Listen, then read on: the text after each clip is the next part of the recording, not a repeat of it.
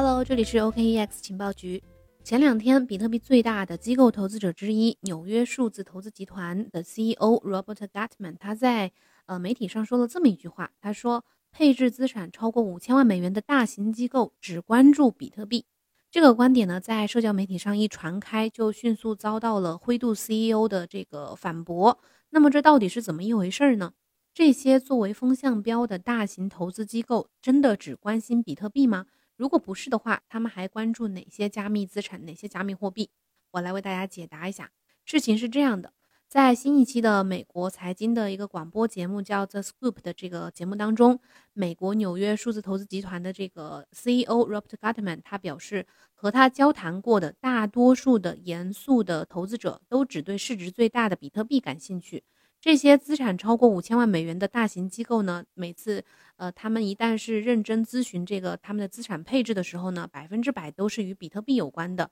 咨询其他加密资产的几乎都没有。这些大型机构开始对比特币感兴趣呢，主要还是和这个二零二零年整体的宏观背景、宏观经济政策有关系。Robert Gutman 认为，各个国家央行采取的这种积极的货币政策来应对呃新冠疫情的这种带来的经济萎靡。呃，所以让这个呃总量有限的比特币成为了很多这个大型机构公司呃去作为他们储备资产的这种替代产品的这种优势特征凸显出来了。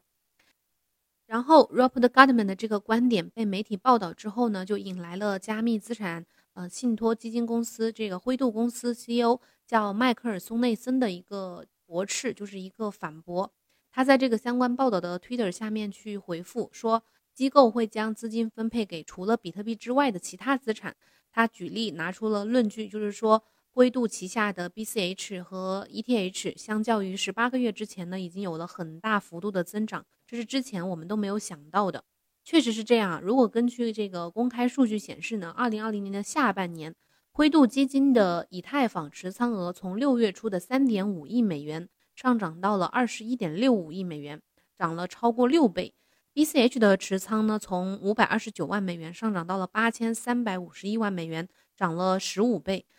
莱特币就更加的乐观了，这个灰度对它的持仓额从九十四万美元上涨到了一点四五亿美元，有一百五十四倍的这个增长幅度。事实上，除了比特币之外，ETH、BCH、莱特币这些在币圈被我们认为是主流资产的这些标的呢，已经不只是在灰度的列表上了。比如去年十一月的时候，美国版的支付宝叫贝宝，呃，也推出了加密资产交易服务，支持他们的用户用法币去购买比特币、呃，以太坊、莱特币和 BCH 这四种加密资产。然后十二月十一号呢，新加坡最大的商业银行叫新展银行也宣布推出了加密资产交易，然后并且随后表态会支持 BTC、ETH、呃，瑞波币和 BCH 这四种加密资产的交易。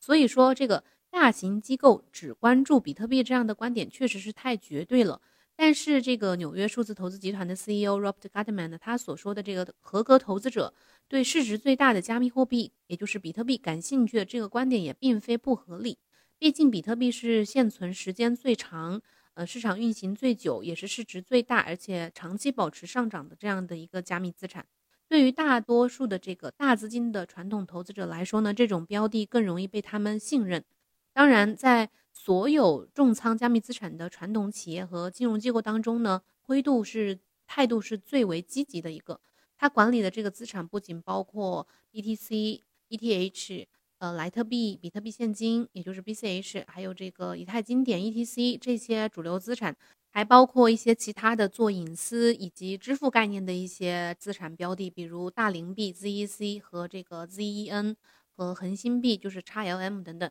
公开数据显示，去年十二月份，灰度信托当中的这个 ZEC、呃 XLM 还有这个 ZEN 都在增持，不断的增持。其中，这个 ZEC 月度的增持是两万多枚，总持仓量呢现在有两呃二十一万五千六百多枚。然后 ZEN 地平线这个代币呢，他们是月度增持了十万四千七百多枚，目前的总持仓量是五十五万四千九百多枚。然后就是恒星币 XLM，恒星币他们的这个灰度的增持幅度是最大的，去年十二月一共增持了八百二十三万零两百八十七枚，目前的总持仓量呢达到了这个两千七百一十六万六千两百零四枚。在今年的一月十号，灰度的创始人也是他的前 CEO 叫巴里希尔伯特，他发了一个推文说，二零二一年呢将是隐私、去中心化和抵制审查的一年。然后他在这条推特后面呢打上了两个标签，一个是 ZEC，一个是 ZEN。然后这个灰度的公开增持呢，这这条推特人呢也算是前创始前 CEO 的一个这样的呃被网友调侃为喊单的这样一条。这个呃，Twitter 啊，灰度的这种公开增持，让这个 ZEC 和这个 ZEN 以及恒星币在二级市场呢都出现了大幅的上行，在整个这个十二月到一月这两个这两个月当中涨了非常大的幅度。虽然从灰度这边看，确实是越来越多的机构投资者他的选择是更趋于多样化的，不只是局限于比特币。但是像以太坊啊、莱特币啊，还有 BCH 这些在币圈，我们呃在我们眼中是主流资产的这些标的，其实很难像比特币一样被更多的传统企业或者是呃金融行业去当做主流资产去看待，因为这个高波动性和监管风险都成为了 old money 的这个拦路虎。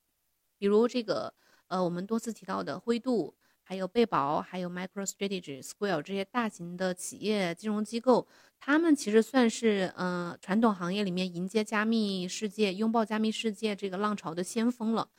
但是哪怕他们呃合力，这股力量也依然不算大，因为更多的传统的企业和机构对加密资产仍然还是持有一种呃保守谨慎的态度。首先，高波动性是第一道令他们呃比较担忧的这个门槛。尽管 MicroStrategy 和 Square 这些上市公司已经，呃，把这个比特币作为他们这个公司的现金储备之一，但是可以，我们可以想象，就是现金肯定还是他们企业核心业务需要维护的一个刚需。一旦他们所投资的加密资产大幅的下跌的话，他们资产肯定会大幅的缩水。根据彭博社的报道，在上周比特币价格暴跌百分之三十的那个时候呢，华尔街的这个首席财务官们对他们公司呃资金投入比特币是会变得更加的谨慎。另外还有一个叫这个 Jones Trading 的这个首席市场策略师分析说，他呃如果一家公司出于和他的核心业务无关的投机目的去购买某一种金融资产，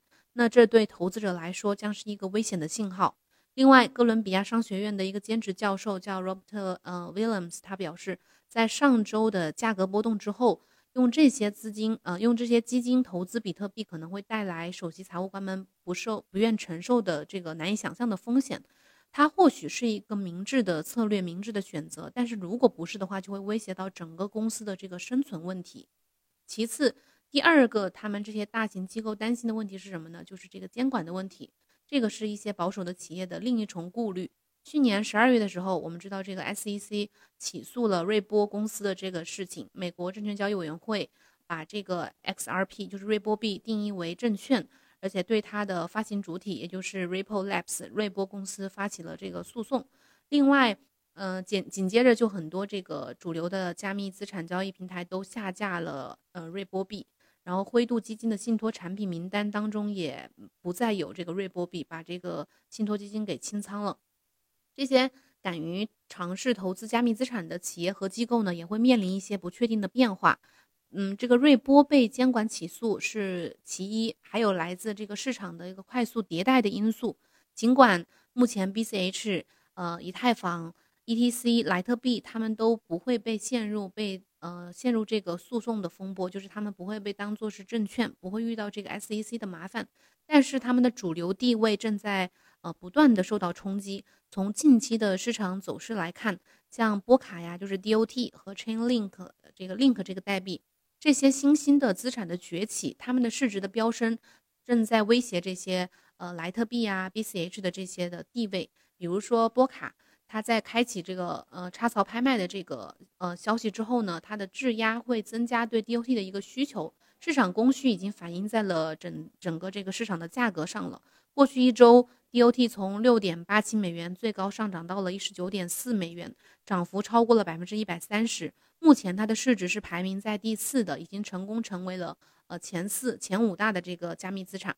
另一个在去年不断爬升的资产呢是 Link 这个代币。它是提供预言机解决方案的 Chainlink 的这个呃网络的这个底层通证，去年六月初的时候还在四美元左右的位置徘徊，然后八月份就突破了二十美元。目前它的市值呢和 BCH 也就相差三十亿美元左右。这个这两者在呃市场市值的这个排行榜上呢，争夺着第八位的这个位置。所以过去在币圈人的这个认知当中呢，市值排在前十名的资产呢，往往具备主流属性，用真金白银投资并且持有他们的人，呃，为他们构筑起这个非常强大的共识。但是这个前十的位置是在不断的刷新的这个排名。这也让这个共识呢变得不再那么忠诚。EOS 呢就是最明显的一个案例，它现在基本上已经被甩出了主流资产的这样一个大家的这个认知当中。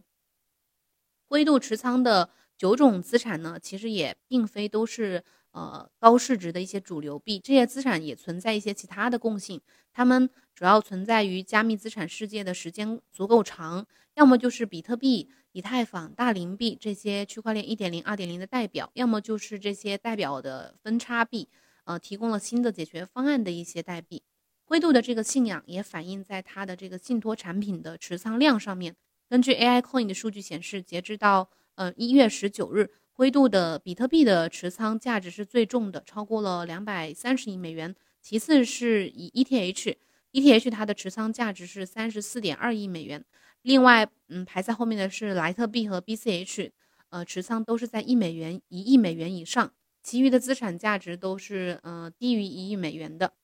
灰度管理的这个加密资产总规模呢，现在已经达到了二百七十亿美元。去年十月份有一组有一组这个数据显示啊，全球的上市公司呢只有十五家企业是涉及比特币投资和设计了相关的这个交易产品的，其中呢当然包括灰度，但是。这十五家这个体量呢，在全球的上市公司当中，仅是一个零头。嗯，就好比和这个美股的纳斯达克市场相比的话，美股纳斯达克市场有五千四百多家的公司，可见呢，比特币想要大规模的走入传统企业的这个事业，这个路程呢还非常的遥远，更别说排在它之后的这个加密资产了。对于整个加密资产嗯圈子来说呢，灰度是主流传统机构的一个代表。但是在传统资本和企业的这个列表里面呢，重仓加密资产的灰度依然还是他们这个整个行业里的非主流。所以呢，我们整个就是路漫漫其修远兮，我们还需要呃更多的时间去见证比特币走入这个主流的市场。好了，以上就是呃今天节目的所有内容，感谢你的收听。如果想获得我们的文字稿的资料或者是其他的。呃，以太坊二点零啊，或者是波卡白皮书啊，其他的一些呃原创的我们的学习资料的话呢，都可以来加主播的好友来获取。我们明天同一时间再见，拜拜。